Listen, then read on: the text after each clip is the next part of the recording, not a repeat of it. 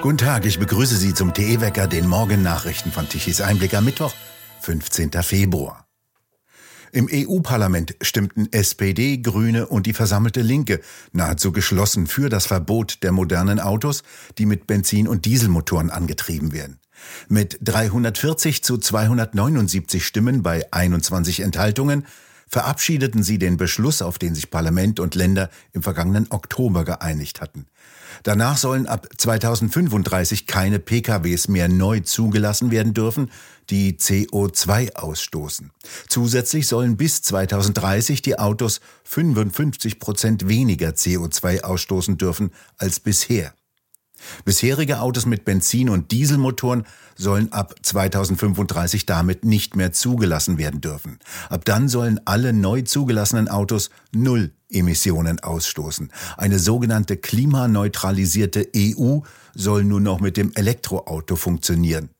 Denn Elektroautos rechnet die EU mit einem CO2-Ausstoß von Null an. Sie hat festgelegt, dass nur am Auspuff gemessen werden soll. Das Elektroauto hat keinen, also kommt auch nichts heraus. Bisher gilt das geplante Verbot für Pkw und leichte Transporter. Lkw sind noch nicht betroffen. Elektroautos gibt es nicht genügend, ebenso wenig wie umweltfreundliche Batterien mit großer Reichweite sowie ausreichend Strom und einer Ladeinfrastruktur. Niemand weiß, woher der Strom für Industrie, Bahn und Privathaushalte kommen soll und künftig dann auch noch für Millionen neuer Elektroautos. Schon jetzt häufen sich Stromausfälle, Kohle- und Kernkraftwerke werden wie am Fließband abgeschaltet. Sonne und Wind können die notwendigen Mengen nicht liefern, bei Flaute und nachts schon gleich gar nicht. Es gibt also nicht genügend Energie, sämtliche fast 50 Millionen Kraftfahrzeuge in Deutschland durch Elektroautos zu ersetzen. Bereits jetzt hat Mercedes den Motorenbau nach Ungarn und Asien verlagert. In China hat Mercedes ein großes Entwicklungszentrum aufgebaut. In Deutschland schließen Unternehmen ihre Fabriken. Ford entlässt allein in Köln 2300 Mitarbeiter. Das Werk in Saarlouis wird ebenfalls geschlossen.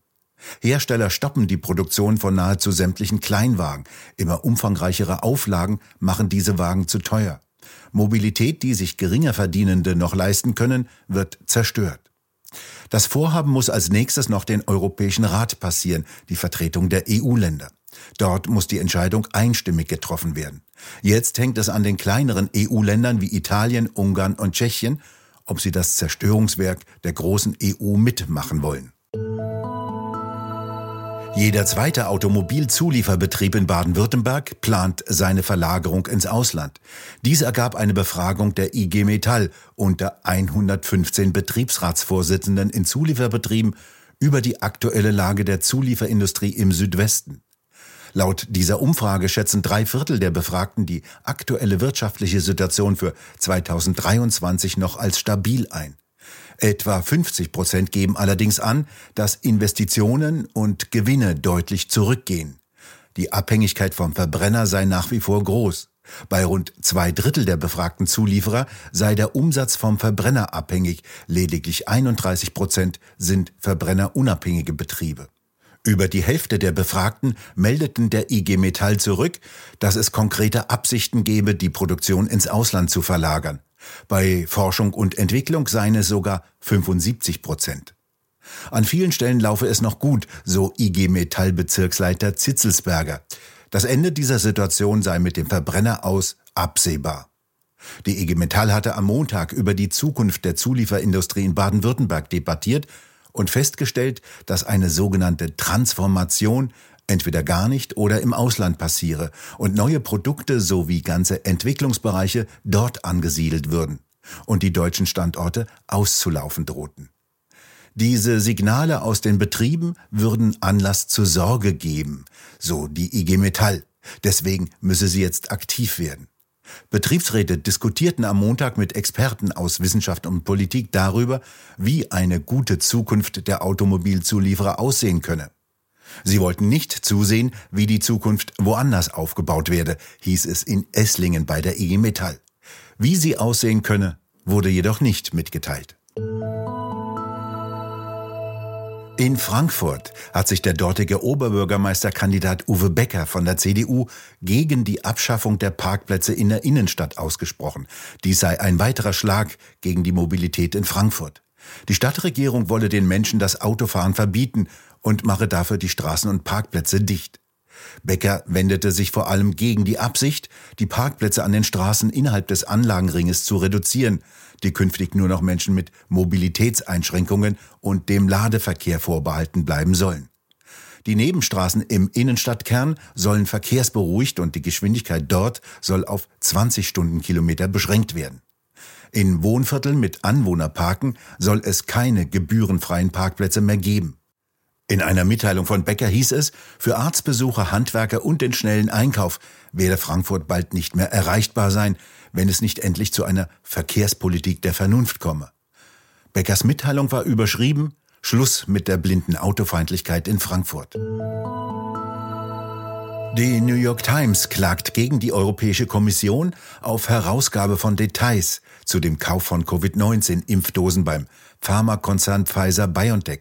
Dies berichtete das Online-Magazin Politico.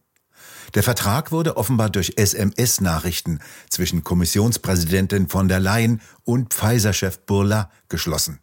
Die Kommission weigert sich, Details offenzulegen. Angeblich seien SMS keine offiziellen Dokumente und müssten auch nicht gespeichert werden. Die New York Times klagt vor dem Europäischen Gerichtshof. Die Kommission sei rechtlich verpflichtet, die Nachrichten freizugeben, die Informationen über den Kauf von Covid-19-Dosen im Wert von mehreren Milliarden Euro durch die EU enthalten könnten. Dahinter steht die Frage, ob von der Leyen informelle Absprachen über die Milliardenbestellungen vor den offiziellen Verhandlungen getroffen habe. Es sei ein neuer Tiefpunkt der Transparenz, Dabei gehe es um Milliarden und um eine umstrittene Gesundheitspolitik, die neuerdings auch in den Händen der Kommission liege, so kommentiert der EU-Analyst Erik Bonse auf seinem Blog Lost in EU. Er spricht von einer Omerta in der EU und weist auf ein weiteres Ermittlungsverfahren hin, das die Europäische Staatsanwaltschaft gegen die Kommission eingeleitet hat, in dem es vermutlich auch um den Pfizer-Deal gehe.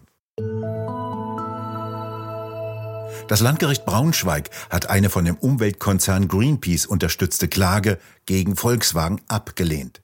In einem Zivilprozess wollten drei Kläger erreichen, dass dem Autobauer der Verkauf von Verbrennungsmotoren ab 2030 untersagt wird. Weiteres Ziel war, VW bis 2030 zu einem um 65 Prozent verringerten CO2-Ausstoß gegenüber 2018 zu verpflichten. Das Landgericht teilte am Dienstag mit, VW halte sich an die geltenden Vorschriften. Daher müssten die Kläger die Emissionen dulden. Einer der Kläger, der Geschäftsführer des Umweltkonzerns Greenpeace, HIP, kündigte rechtliche Schritte gegen die Klageabweisung an. Ein ähnliches Verfahren läuft noch vor dem Landgericht Detmold. Keine nennenswerten Zusagen gab es in Brüssel bei dem Treffen von mehr als 50 Verbündeten der Ukraine. US-Verteidigungsminister Lloyd Austin zählte am Dienstag nach den Beratungen der sogenannten Ukraine-Kontaktgruppe eine Reihe bereits angekündigter Waffenlieferungen auf, darunter auch die Kampfpanzer, die Deutschland und zehn weitere Länder Kiew zugesagt haben. Ankündigungen zu Flugzeugen habe er heute nicht, so Austin zu der Debatte um Kampfjets. Er habe keine Anzeichen dafür, dass Russland Flugzeuge für große Luftangriffe zusammenziehe. Währenddessen hat am Montag im niedersächsischen Bundeswehrstandort Munster die Ausbildung ukrainischer Soldaten an Leopard-Kampfpanzern nach Angaben des Verteidigungsministeriums begonnen. Sie soll bis Ende des ersten Quartals abgeschlossen sein. Die Bundesregierung hat der Ukraine die Lieferung von 14 Leopard 2 Kampfpanzern bis Ende März zugesagt. Im kommenden Monat läuft das Abkommen aus, mit dem der Export ukrainischen Getreides durch das von Russland beherrschte Schwarze Meer ermöglicht wird. Die ukrainischen Getreideexporte haben einen großen Einfluss auf die weltweiten Lebensmittelpreise. Russland will einer Verlängerung des Getreideabkommens mit der Ukraine erst nach Aufhebung von Sanktionen zustimmen. Vor allem müssten Exportbeschränkungen für russische Agrarprodukte aufgehoben werden, erklärte der stellvertretende russische Außenminister. Das Abkommen war unter Vermittlung der UN und der Türkei zustande gekommen. Der Online-Händler Amazon kassiert immer mehr von den Unternehmen, die ihre Produkte auf dessen Plattform verkaufen. Dies ergibt die neue Studie des Analyseunternehmens Marketplace Pulse, das Daten über Internetmarktplätze sammelt. Wie die Untersuchung von Verkäufertransaktionen bis zurück ins Jahr 2016 ergab, lag Amazons durchschnittlicher Anteil an jedem Verkauf im Jahre 2022 erstmals bei über 50 Prozent. Laut Marketplace Pulse zahlen Verkäufer seit sechs Jahren immer mehr pro Transaktion an Amazon. Sie konnten die Erhöhungen aber noch verkraften, weil das Unternehmen neue Kunden anlockte und die Umsätze rasch steigerte. Doch dies änderte sich schlagartig, nachdem die Lockdowns gelockert wurden und die Menschen wieder anfingen zu reisen und auswärts zu essen. Im vergangenen Jahr verzeichnete Amazon das langsamste Umsatzwachstum seiner Geschichte, so Marketplace Pulse. Doch die Amazon-Händler könnten kaum die Preise erhöhen. Zusammen mit ständig steigenden Gebühren führt das dazu, dass viele Verkäufer Schwierigkeiten haben, Geld zu verdienen. Ohne Amazons Web-Services, dem profitablen Cloud-Computing-Geschäft, hätte Amazon im vergangenen Jahr einen Betriebsverlust von 10 Milliarden Dollar verbucht. Amazon baut gerade 18.000 Stellen im Unternehmen ab und hat ebenfalls den Jahrespreis für ein US-Prime-Abonnement im Jahre 2022 um 20 Dollar erhöht. Heute noch einmal ruhiges, trockenes und meist sonniges Wetter. Ursache ist ein kräftiges Hochdruckgebiet über Europa. Morgens häufig Nebel, der sich im Laufe des Tages meist auflöst und den blauen Himmel freigibt. Auf den Mittelgebirgen prächtige Fernsichten. Es gibt eine sogenannte Inversionswetterlage. Unten in den Niederungen liegt kalte, schwere Luft, darüber wärmere, trockene Luft.